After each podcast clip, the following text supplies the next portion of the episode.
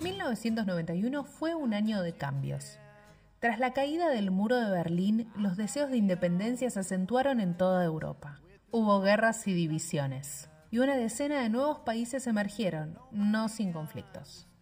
Las doble caseteras todavía permitían jugar a armar compilados, pero los cassettes tenían los días contados frente a un oponente más moderno y brillante, el CD. Thelma y Louise, The Doors, JFK, El silencio de los inocentes y Terminator 2 marcaban el pulso de la pantalla grande.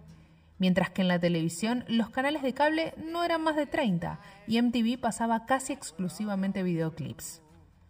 En 1991 el rock de estadios también estaba a punto de cambiar y lo iba a hacer con una mezcla de hard rock, blues, punk, country y rock clásico, todo junto en dos discos dobles que habían llegado para volver a decir somos la banda más peligrosa del planeta. En Nómades, hoy hablamos de Use Your Illusion, los discos definitivos de Guns N' Roses, en los que combinaron sus raíces con sus ambiciones y llenaron de hits las radios. No sé si te pasa, Rana, pero viste que cuando se habla de Guns N' Roses se habla muchísimo de Appetite for Destruction y con razón. Es un disco que de esos discos perfectos, que no le sobran canciones, lo mismo que venimos diciendo en, cada uno de estos episodios. Pero para mí, ahora, desde mis 40 años, o quizás por el momento en, en que llegaron a mi vida, o incluso por la calidad de sus canciones, yo me quedo para siempre con los Use Your Illusion. Yo. Vamos a preguntar, ¿cuál es tu disco favorito de Guns N' Roses? Use Your Illusion. Y me cuesta mucho, pero mucho, mucho definir si el 1 o el 2. A veces te digo que el 2, a veces te digo que el 1. De hecho, Use Your Illusion 2 fue mi primer CD Perdón, se lo robé a mi hermana. Que si mi hermana está escuchando, yo tengo el de ella acá, todavía, después de tantos años, pero este es el original de 1991, la edición de los Estados Unidos, no, no es una reedición. Entonces, es Muy como que lo quiero conservar. Pero. O sea, hasta el día de hoy, Leito, no le, esto se va a enterar ella escuchando este podcast, no se lo dijiste. No, ya lo sabe, ya lo Ah, sabe, pero bueno. Eh, mi disco de Guns N' Roses, el disco de Guns N' Roses que yo escucho y que no me canso de escuchar es Use Your Illusion. Te doy Ok. pie, decí lo que quieras. No, está, está buenísimo. Yo voy a empezar de atrás para adelante. Eh, el 2 creo que en, en relación con el 1 me gusta un poquito más y sobre todo porque tiene mi canción favorita que la voy a decir al rato, no ahora. Pero nada, es, tiene la rareza de ser un disco doble y no sé si esto está chequeado, nos ayuda la gente del otro lado, pero que se vendía por separado. Vos podías comprar o el 1 o el 2 o los dos juntos, obviamente Exacto. pero no venía en la misma caja, lo cual ya de por sí es una rareza. Eh, y de hecho creo que hay un dato que sí el 2 tiene más ventas que el 1, pero por decirte algo, no sé, 500 mil ventas más, ¿no? En un disco que vendió millones y millones. Eh, pero es un dato curioso, ¿no? Que no puedas comprar el disco, o sea, que los puedas comprar, pero si llegabas a una tienda y se había agotado el 2, solo te podías comprar el 1. Bueno, dato curioso de este Guns N' Roses Your Illusion.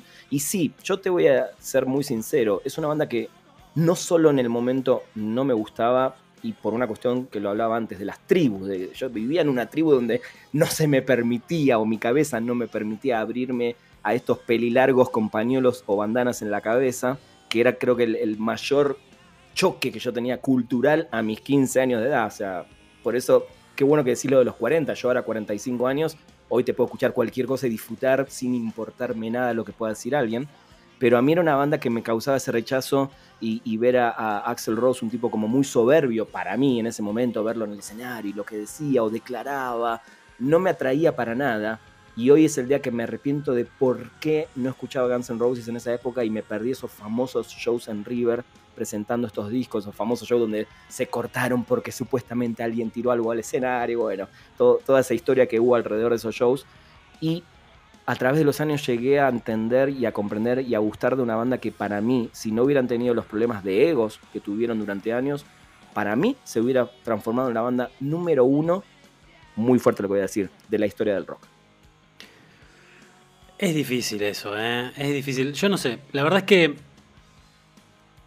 Yo creo que si hubieran seguido indefinidamente ellos, al menos eh, ese, tridente ofensivo que eran Axel Rose, Duff McKagan y Slash, si hubieran seguido todo el tiempo juntos, no hubieran tenido el apetito, valga el juego de, de palabras con el primer disco, que tuvieron para, Para hacer discos. Claro, yo, es muy difícil saberlo. Sí, es futurología lo que Me, dice. me parece que incluso, para empezar a hablar de estos discos, estos discos son la visión artística de una única persona, que es la dueña de la banda y que es Axel Rose. Claro. Es la visión de él como artista. Y por eso también el cambio tan notable en sonido con respecto a Appetite for Destruction y ni que hablar de Guns N' Roses Lies, que era una especie de, de Una- un, un EP. un EP ahí para entretener a la gente mientras estaban pensando en esto, ¿no? Y hablamos de Axel Rose, un tipo que admiraba a músicos como Elton John, a Billy Joel, eh, fanático confeso de Queen, o sea, era un tipo que tenía otras ambiciones artísticas. Quizás en 1987 o 1986 o 85 cuando se empieza a, empieza a germinar todo eso que terminaría siendo Guns N' Roses, eh, sus ambiciones iban por ese lado, incluso sus habilidades como músico. Pero toda esa maduración de él como músico y como persona está plasmada en estos discos. Eh, porque en November Rain, por ejemplo, que es uno de los grandes hits que tienen estos discos, eh, fue una canción compuesta en la época de Appetite for Destruction. Entonces, no, sabía, no sabía eso, ¿eh? Sí, sí, sí, Me es imagino una que época- igual debe haber mutado mucho con respecto a lo Muchísimo. que se termina grabando, ¿no? Exacto, era una canción, hay algunos demos por ahí dando vueltas que uno los puede buscar.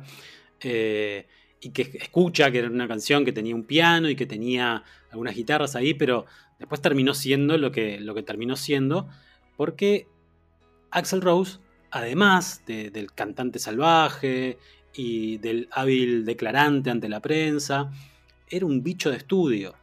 Claro. Y cuando la banda, e- e- estos discos ahora, ahora vamos a, a repasar un poco cuál fue el proceso de grabación, pero eh, la conclusión de todo eso fueron muchísimas horas de trabajo, como hablábamos la, semana pasada de, los nueve meses de trabajo de- del álbum negro de Metallica.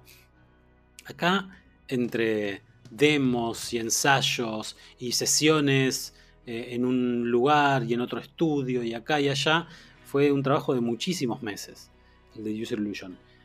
E incluso cuando toda la banda había terminado, llegó el tiempo de Axel. En su biografía, en su, la autobiografía de Slash, él dice que nunca vio a una orquesta tocando, pero sí vio que Axel había llevado sintetizadores al estudio. Y eso que termina sonando en November Rain, eh, en algunas otras canciones, bueno, pero ese es el mejor ejemplo, Sí, no es una orquesta tocando.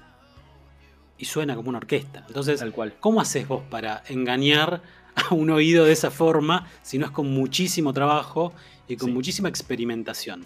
Eso es lo que hacía Axel Rose cuando eh, se le cantaba ir al estudio, que es- generalmente era cuando no estaban sus compañeros, ¿no? Claro. Ya había, existía esa. Estaban esos roces, Sí, claro. sí, tal cual. Y la, la obsesión, Leo, me imagino. La obsesión, porque evidentemente es un tipo obsesivo que llevó, eh, sobre todo este disco, a donde él quiso, ¿no? Y después, bueno, lo que vino después. A mí, mira, ahora que decís November Rain y hoy en día, es, es una mini ópera, ¿no? Por eso está bueno Sí. lo que decís de, de- de la influencia de Queen. Me imagino que debe ser el, el Bohemian Rhapsody de, de él. Él debe haber dicho esto para mí, November Rain, es, es mi Bohemian Rhapsody, ¿no? Eh, y creo que esa experimentación en su momento a mí, ahí la MTV me jugó en contra, porque era ese video que sonaba todo el tiempo, yo no los podía ver y, y todo eso dije, no, esto no, por Dios. Era un video además de, ¿cuánto tiene? ¿7, 8 minutos? ¿Cuánto dura esa La canción, sí, dura eso y tenía un edit porque le cortaban. De, no menos de 6 minutos, 5, Pero claro. ponele.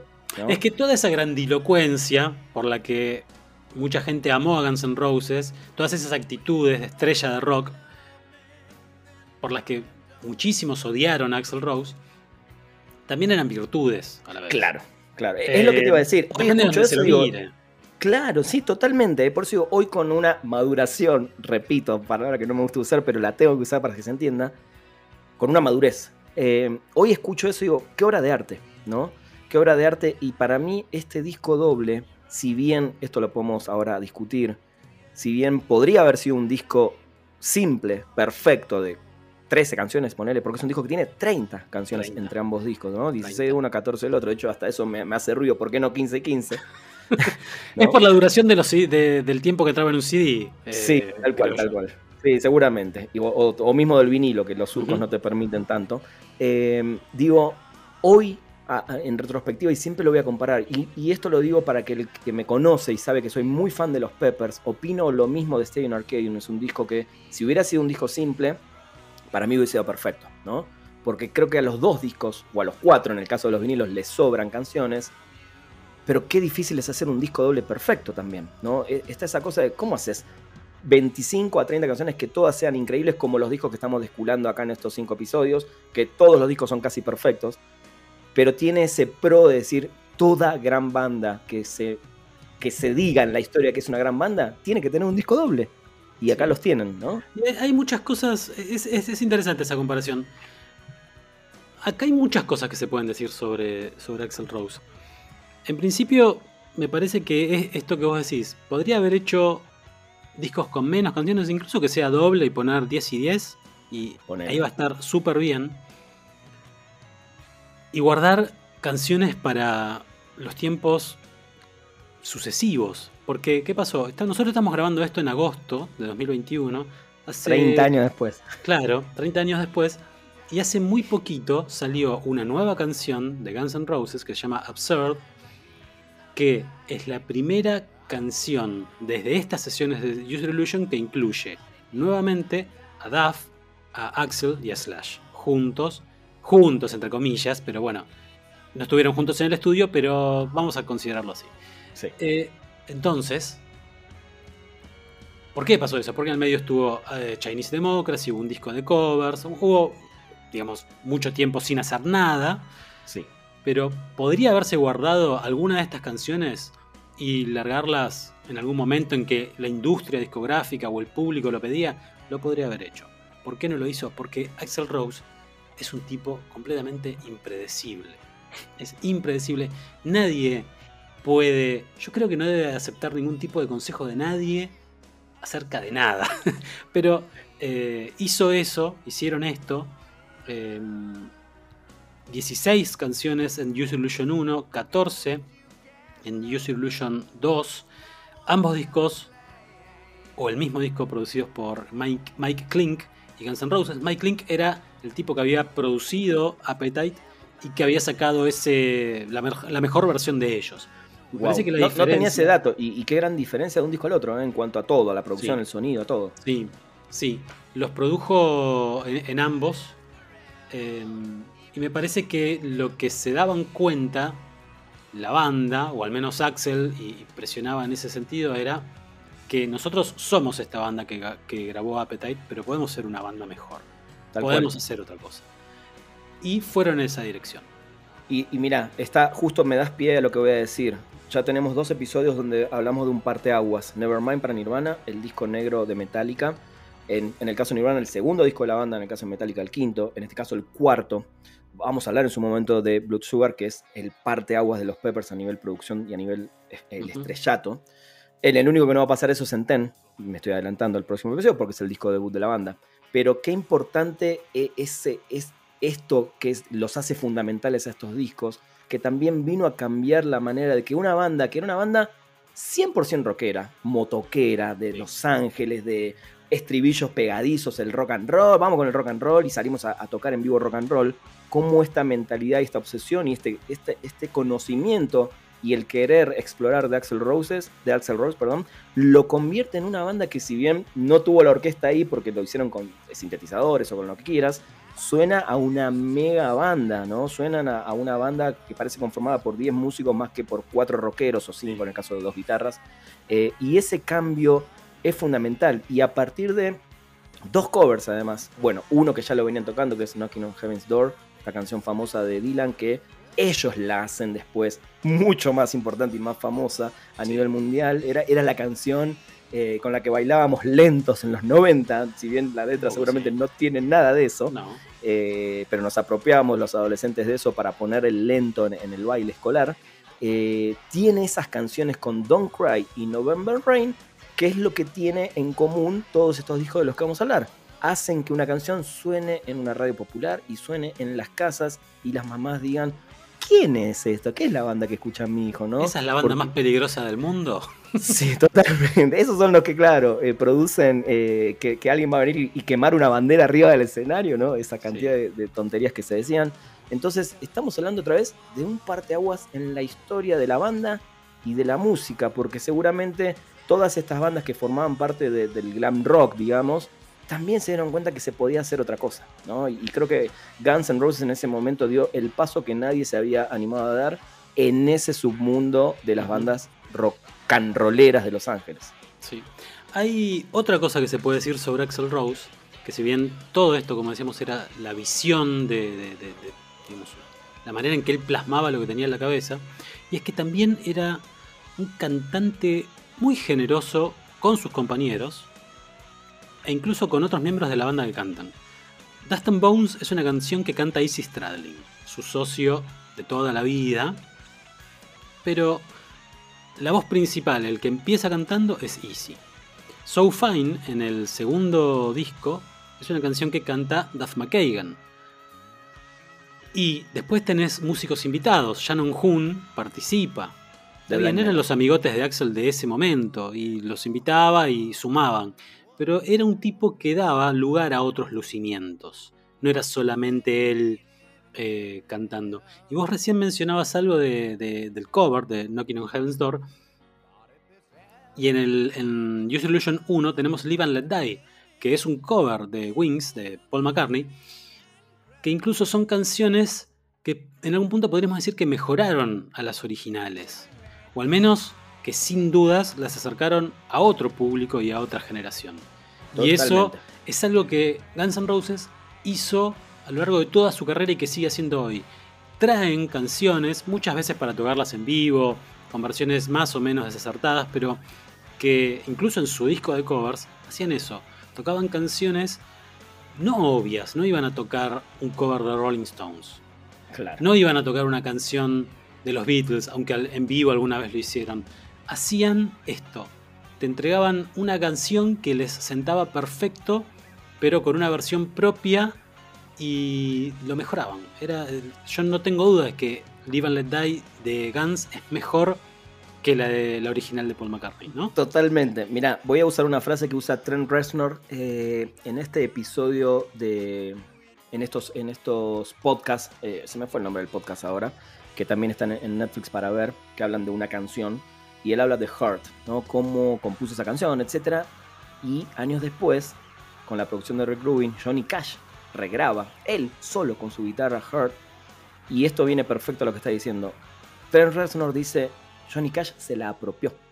Cuando una banda se apropia una canción de otro artista y la hace suya y suena inclusive mejor o, o la recordás más, definitivamente, no, no porque sea mejor, en nuestro caso sí, opinamos que es mejor, eso ya es una cuestión de gusto, pero la apropian, se la hacen suya, la hacen sonar como, como suena esa banda y pasa exactamente con estos dos covers, Knocking on Door y sobre todo Live and Let Die, para mí, sobre todo esta canción es muy superior a la original, o sea, el sonido, el, el rock que le mete Guns N' Roses. Y cuando una banda logra eso con un cover que además, como decís, no era el super éxito de la historia, era una canción eh, medianamente conocida, formó parte de la película de James Bond en este caso, etcétera, pero no era la, la canción más conocida por McCartney ni nada. Y que ellos se apropien y la toquen en vivo y sea un- un- uno de los, de los temas más esperados por la gente, definitiva habla de que hicieron un trabajo tremendo cobereando una canción. Sí. Acá después también se puede hablar tal como hablábamos de Metallica en, el episodio anterior, del sonido, ¿no? Yo me acuerdo que una vez estaba escuchando en un equipo de audio normal eh, Civil War, la canción que abre User Illusion 2, que empieza con un fraseo que es una frase de, de una película y empieza con un Axel susurrando, una guitarra acústica, Y el famoso silbido. El silbido, por supuesto, ¿no? Entonces empieza todo como en un, eh, en un plan muy tranquilo, muy por el contrario de- del Just Illusion 1 que empieza con Right Next Door to Hell, con un bajo que te parte el pecho al medio. Y de golpe, cuando explota la canción, aparece una guitarra con un paneo súper amplio, un sonido de guitarra que eran las dos, la de Slash y la de Easy Stradlin, eh, que te volaba la peluca. ¿Y por qué? Porque está grabado de una manera increíble. Axel Rose, una de sus obsesiones, era el sonido. Y era esto que se llamaba, que se llama el rango dinámico. Vos viste que ahora, del 2000 en adelante, toda la música, cuando vos ponías un CD, tenía que sonar fuerte y al frente, ¿no? No, no había sutilezas, todo un sonido bastante más comprimido, eh, pero todo fuerte. Si ves ese rango dinámico en una computadora, ves una barra negra, básicamente. Exacto. Y cuando vos abrís, por ejemplo, cualquier canción de estos discos en, un gráfico, en, cualquier eh, sistema para, audio de una computadora, en un multipistas, vas a poder ver los espacios que hay, la, diferencia entre los sonidos fuertes y los, los Bueno, todo eso era muchísimo laburo y a él le gustaba. Axel Rose incluso en esta, en esta época experimentó con otros métodos de mezcla que se suponía que iban a ser mejores en ese momento. Todas esas se llamaba Q-Sound, que vos hoy podés encontrar las pistas pirateadas ahí por eh, grabado en DATs, ¿no? Entonces, eh, en algún momento alguien se llevó esos DATs y los, los ripió y los subió. Pero también hay cosas muy interesantes, hay versiones instrumentales de Strange por ejemplo, sin la voz, que el, que aprecias todas esas eh, sutilezas del sonido y que hacen que este sea, si vos querés probar un disco, un, equipo de audio, a ver cómo suena, y este es un buen este parámetro. Es un buen disco. Este es un buen disco como para probar eso, ¿no? Para ver si lo suave suena suave, si lo fuerte suena fuerte. Eso es algo que a mí me encanta en los discos y que cada vez se ve menos. Tal cual. Axel Rose también lo hizo lo mismo con Chinese Democracy, pero con otro tipo de resultado. Claro. Eh, es un, era un obsesivo también del sonido y de la calidad del audio.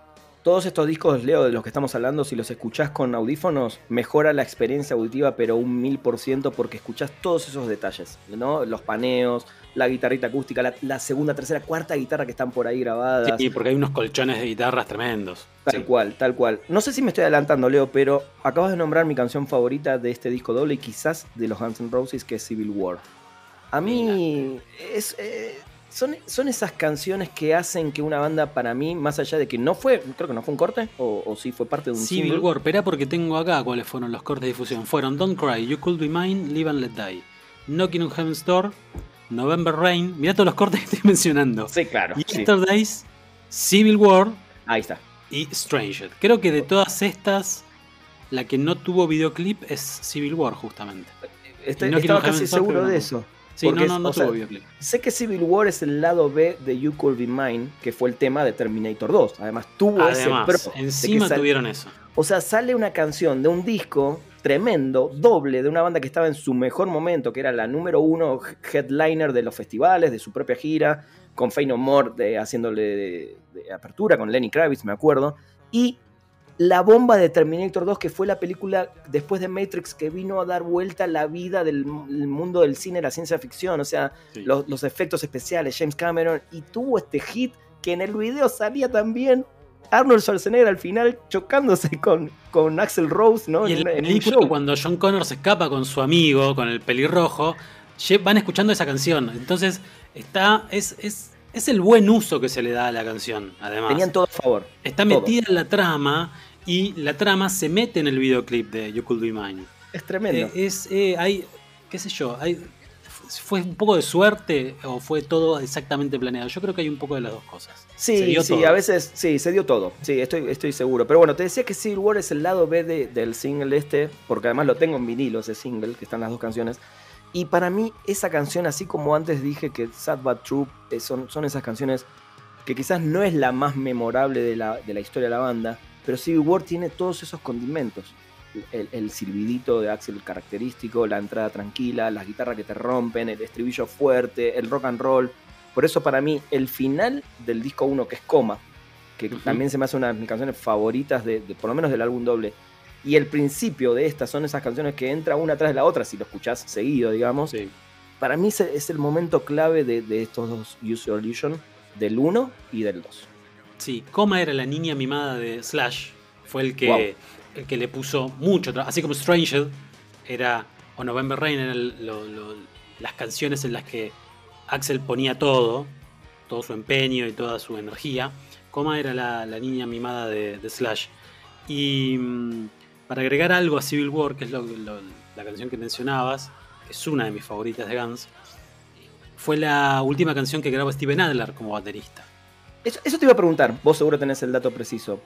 ¿Él graba y lo que él graba queda en el disco o cuando aparece Matsurum regraba todas las canciones? No, queda, parece, parece, por lo que cuentan ahí en, las eh. Por suerte, los Guns, en sus momentos en que no estaban en Guns, sacaron libros. El de Duff McKagan es muy recomendable y el de Slash es muy recomendable. Y cuentan muchas de estas cosas. Quedó grabada la bate- De hecho, está en los créditos de la canción, acá lo estoy leyendo. De Bien. Drums Steven Adler. Eh, pero tuvo que ser bastante editada porque no estaba en todos los golpes igual, había algunos a destiempo y demás. Porque estaba con su tema de, de adicciones, ¿no? Que fue el que Claro, lo, ¿no? por eso lo terminan echando. ¿Qué problema de adicciones habrá tenido que tener para que lo Una banda echen? Adicta. Claro, era una banda adicta, todos tenían sus problemas y lo terminaron echando a él. Y entra Matt Sorum, que acá no vamos a, a entrar en la discusión de si es mejor o si es peor baterista, pero creo que no hay grieta cuando decimos que muchas de estas canciones tan complejas que hay en, en estos discos no las podría haber tocado eh, Steven Adler, porque Steven Adler era un tipo con, con otro groove, con otra pegada, era más garallero si querés, y Matt era más, no sé si decir profesional, pero, pero sí, profesional. A ver, Tenía la- otro la gran- tipo de, de- de abordaje sobre el instrumento. Sí, a ver, para mí la- la- el, el diferencial, esto te lo digo ya desde el lugar de baterista, el diferencial es el tempo, el tempo y la sencillez con la que toca Matt Sorum, que además venía, Matt Sorum, perdón, de una banda como The Cal, que es una banda de rock and roll, pero derechita, ¿no? Sin tanto arreglito, sin tanto detalle. Entonces yo creo que lo que le da a Matt Sorum es como más solidez al golpe y a lo que necesitaba Guns N' Roses para estos discos. Y se ponen, bueno, en, en sesiones a, a pensar este disco, graban un poco, le dicen chau, chau, tómatela, porque así no se puede, a Steven Adler, y lo llaman a un baterista nuevo que se tenía que aprender 30 canciones, 29, ponele. Sí. Bueno, 30 para salir de gira. Se las aprende, las graba, y Matt Sorum se presenta por primera vez con Guns N' Roses en el Rock in Rio. Oh, el famoso show. Exacto. En Gran ese, en ese Rock in Rio, Guns N- eh, Matt Sorum hace su primera actuación con Guns N' Roses. Y si vos no demostrás que sos un buen baterista, aprendiéndote 30 canciones y debutando ante esa cantidad de gente, no lo puedes demostrar de otra manera. Y te voy a agregar algo. Sabemos que, y, y nos vanagloriamos del público argentino, pero el público brasileño es muy exigente, es muy también de saltar, de gritar, y si a un público así no le cumplís, se nota también. Estoy- tengo acá los discos, adelante mío, Sí. Y. mm, ¿Qué temazos? ¿Qué temazos? Vos los tenés ahí en vinilo, yo los tengo acá. Bueno, le saqué el librito, mira, están en, en azul y en amarillo. ¿Qué tapa, no? También. ¿Qué tapa? Eh, sí, sí, Porque- sí, tal cual. No sé si es una gran tapa, pero el hecho de que sea doble eh, y que tenga este contraste de, de colores entre uno y otro, es como que la hacía doblemente atractiva. En la gira de User Illusion tenían un telón de un lado del escenario en amarillo y otros eh, en azul. Sí. Entonces creo que en, en conjunto también funcionan muy bien, más allá de, de por separado. Totalmente, mira, y es una portada que de hecho también se vuelve icónica, digo, por, por el disco que es, por la banda, pero son esas que las ves en la batería y las reconoces en un segundo, no hace falta, es más, no se lee bien el Guns N' Roses y no lo das vuelta y las letras no funcionan a nivel tipográfico, pero son esas portadas que las ves a lo lejos y ya sabes qué disco es. Sí. Y bueno, volvemos al tema de las canciones. Right next, Ne- Right Next Door to Hell, que fue la primera canción que sonó acá en una FM cuando salieron los discos, que entra con un bajo machacoso de Duff McKagan, que tengo que admitir, no me daba cuenta yo qué tan buen bajista o qué tan mal bajista era en ese momento. Pero después me di cuenta que es parte fundamental de la banda. Dust and Bones, Live and Let Die, que ya la mencionamos, y Don't Cry. Acá viene el primero de los vértices fundamentales que tienen estos discos. Que uno es Don't Cry, como decíamos, el otro es November Rain y el otro tenemos que saltar al segundo disco, que es Stranger. Estos tres forman una especie de historia conjunta en sus videoclips, sobre todo, a través de, a partir de, de un cuento escrito por Del James. Del James es hoy el manager de la banda, eh, es un, tipo muy cercano a, Axel Rose eh, desde aquellos momentos. Y son icónicos, son canciones que más allá de la canción, si vos te pones a ver, si vos pones cualquier captura de un video de Don't Cry o de November o de Stranger, escuchás la canción sin estar escuchándola, podés ver eh, mucho más. ¿Por qué? Porque en ese momento en el que MTV era la gran discoteca de, nuestras vidas, rotaban todo el tiempo. Rotaban todo, el tiempo, los conocíamos ahí. Después hay un montón de otras canciones que los que escuchan los discos y los que conocen los discos las tienen eh, de haberlas escuchado, pero no porque sonaran tanto en vivo. Perfect Crime no es uno de los hits. You Ain't the First era una canción acústica, más en plan country, que tocaron acá en vivo incluso en la Argentina. Bad Obsession era un, rock and roll con armónica. Ahí creo, creo que es esa la canción en la que está invitado Michael Monroe. Pero sí, creo que sí, ¿eh? Hoy seguro. De Hundred Rocks, ¿no? Sí. Claro, otra de las grandes influencias de, Guns N' Roses. Tal cual. Eh, de esos tipos que se hicieron quizás un poco más conocidos cuando Guns N' Roses empezó a ser una banda grande. Porque eran tipos eh, mucho más. Y acá dice Mike Monroe. saxo y armónica. Eh, está, bueno eso que decís también porque creo que Guns, sobre todo Guns N' Roses, y después vamos a hablar cuando nos toca hablar de los Peppers, son esas bandas que hicieron, lo acabas de decir recién, ¿eh? que hicieron que un montón de bandas de ese circuito, que solo eran conocidas en la costa oeste de Estados Unidos o en algún lugar más, se hicieran conocidas a nivel mundial a través de, de estas influencias de los Guns. Sí, sí, sí, sí. Había, digamos, en ese ecosistema de los Guns N' Roses había muchos otros elementos. Estaban ellos, pero también estaban todos estos invitados, los amigotes de Axel en general. Eh, uno de ellos, eh, que se llamaba Paul Tobias o Paul Hughes, escribió con él, con Axel Rose, Back of Beach, también. Bien. Título que hoy. Hoy no, hoy no se puede. Hoy no se puede, claro. Axel tenía.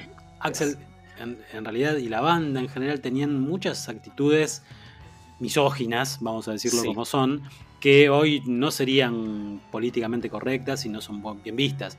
De hecho, cuando se reedita eh, la última vez eh, Guns N' Roses Lines, la canción One in a Million no es incluida en la, reedición. Entonces, también oh. eh, ahí, ahí hablaba de, homosexuales y de negros de una manera muy despectiva. Claro, Pero también, bueno, acá hay mucho más. Hay Double Talking Jive, es una canción. Una, otra de mis favoritas, ¿eh? Tremenda, tremenda. tremenda. solo de guitarra. Em, es el momento, creo, de hablar particularmente de Slash y del momento como músico en el que estaba Slash acá. Superador, para mí, ya lo dije esto al principio, pero de la época de Appetite. Era, eran quizás un poco distintos guitarristas en ese momento, pero Slash lo que logró con estas canciones propuestas por Axel fue darles lo que cada canción necesitaba. En Stranger, en el, en el booklet del disco, dicen Gracias, está, eh, gracias Slash por las melodías asesinas. Porque, claro, zarpada las guitarras. Qué mejor definición que esa. Claro, zarpada las guitarras en ese momento. Yo me acuerdo que la primera vez que le presté mucha atención a Slash fue con eh, Always on the Run, la canción de Lenny Kravitz, que él sale, es el guitarrista que toca ahí. Y ya ver a ese tipo encuerado, con, esos pelos, con la galera, tocando con esa Gibson Les Paul, que a mí siempre va a ser la guitarra que más, por lo menos visualmente me, gusta, es una cosa hermosa. Slash es otro de esos personajes de la historia, a ver, que está a la altura, no solo por cómo toca y el legado musical que deja, de Jimi Hendrix, de... Em, ay, se me fue el, nombre.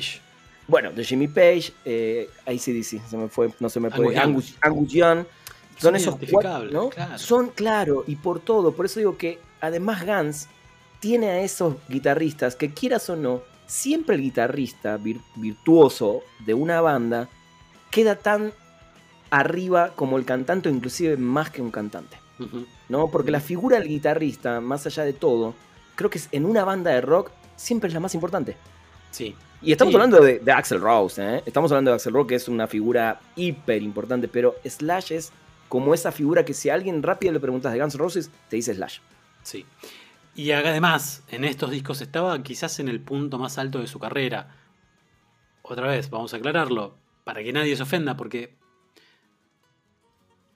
Slash es un tipo que nunca se quedó quieto. Incluso una vez afuera de Guns N' Roses, siguió eh, componiendo. Es una máquina de grabar eh, riffs en su, en su teléfono. Él dice que los graba en su teléfono y después a partir de ahí empiezan las canciones. Incluso componen las pruebas de sonido a veces.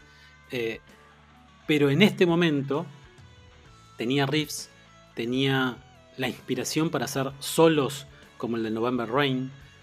No uno, dos en la canción. Es verdad, sí, sí, No, sí. so- no es uno. Uno era el que cortaban en la radio, porque siempre dejaban uno. Y Claro. después, cuando, cuando viene la tormenta, ¿no? Al final de la canción, se manda con, con- con eso, que ustedes lo están escuchando en su cabeza como lo estoy escuchando yo. Eh, y después, bueno, tiene esta- estas cosas muy rock and rolleras, como Dead Horse, que es una canción 4 Bien rock and rollera. Claro, directa. Es como una canción de los Stones, pero moderna. Exacto.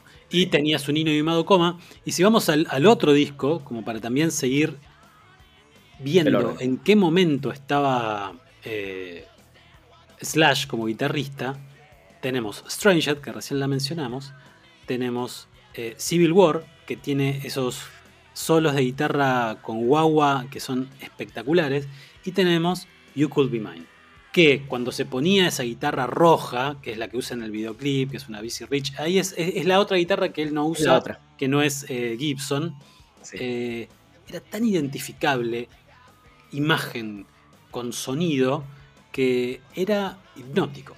El tipo tenía esa capacidad, la sigue teniendo un poco menos, pero em, es el momento, si vos querés empezar a admirar, si, eso, si vos uno pudiera definir, oh, quiero, quiero descubrir un guitarrista, estos dos discos son, eh, si alguna vez alguien no lo escuchó, alguien, bueno, estos dos discos son como para decir, la guitarra de rock es esto. Y hay más que rock, ¿no? Porque hay, hay Sí. muchas influencias bluseras y de, de música country y hay un poquito, hay un, un toquecito de, de- de- de guitarra un poquito más metalera pero y punk. Pero mm, esto, esto es como un- una buena presentación de, de un tipo como él, ¿no? ¿Es tu disco doble favorito, Leo? Eh, debería mirar más discos dobles que tenga, pero sí, sí, no. Probablemente sea el disco de mi vida, User Illusion. Eh, Bien. má- Más, aún que, que, que Nevermind. Que, Sí, sí, sí. Porque sí, porque es el, eh, es el guitarrista que yo admiro como guitarrista. Eh, por suerte tuve la oportunidad de hablar con él un par de veces, hacerle preguntas. Las dos fueron por teléfono. Cuando lo tuve adelante, tenía el guardaespaldas que no me dejó darle la mano. ¿A vos te parece? Dios. Ay, qué cosa.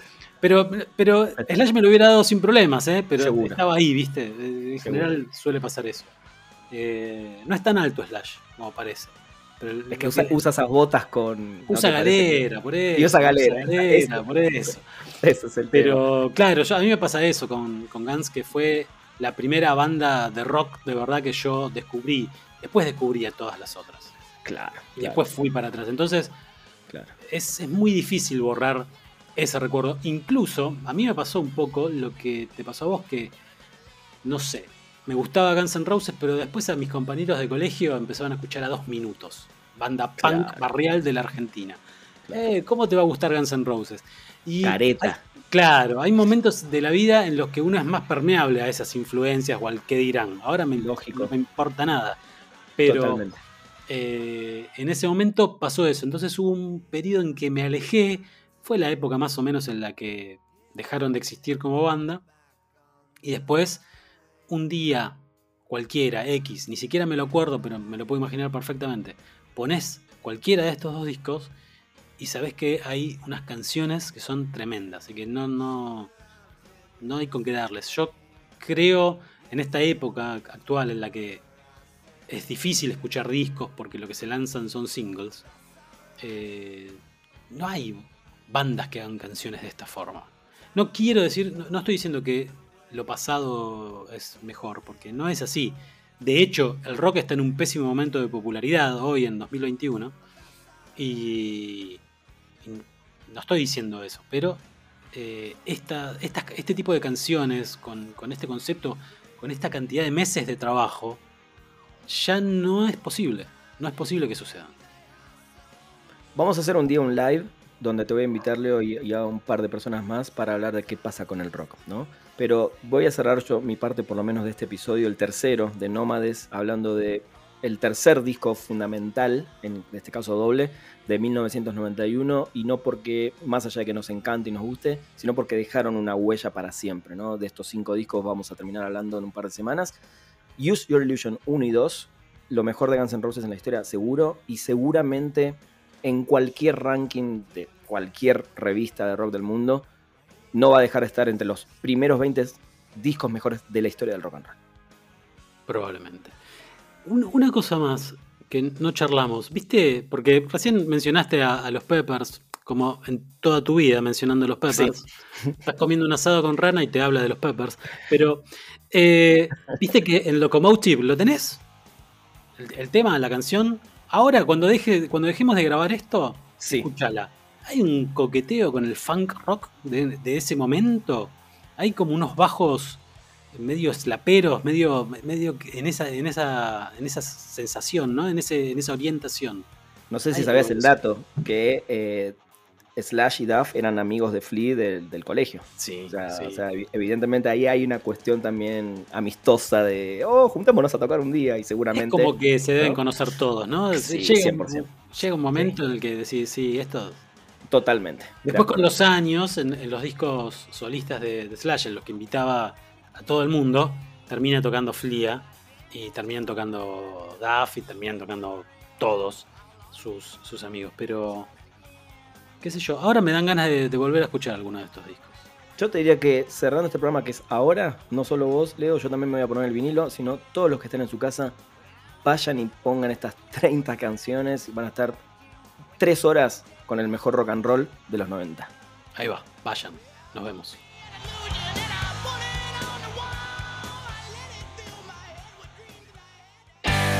Nómades es un podcast sobre los discos que marcaron nuestra vida. Somos Leo Ferri y Rana Funk. La voz es de Julia Moyano. Seguinos en nuestras redes sociales, arroba ranafunk, arroba soy. Agreganos a tus favoritos y nos escuchamos en un próximo episodio.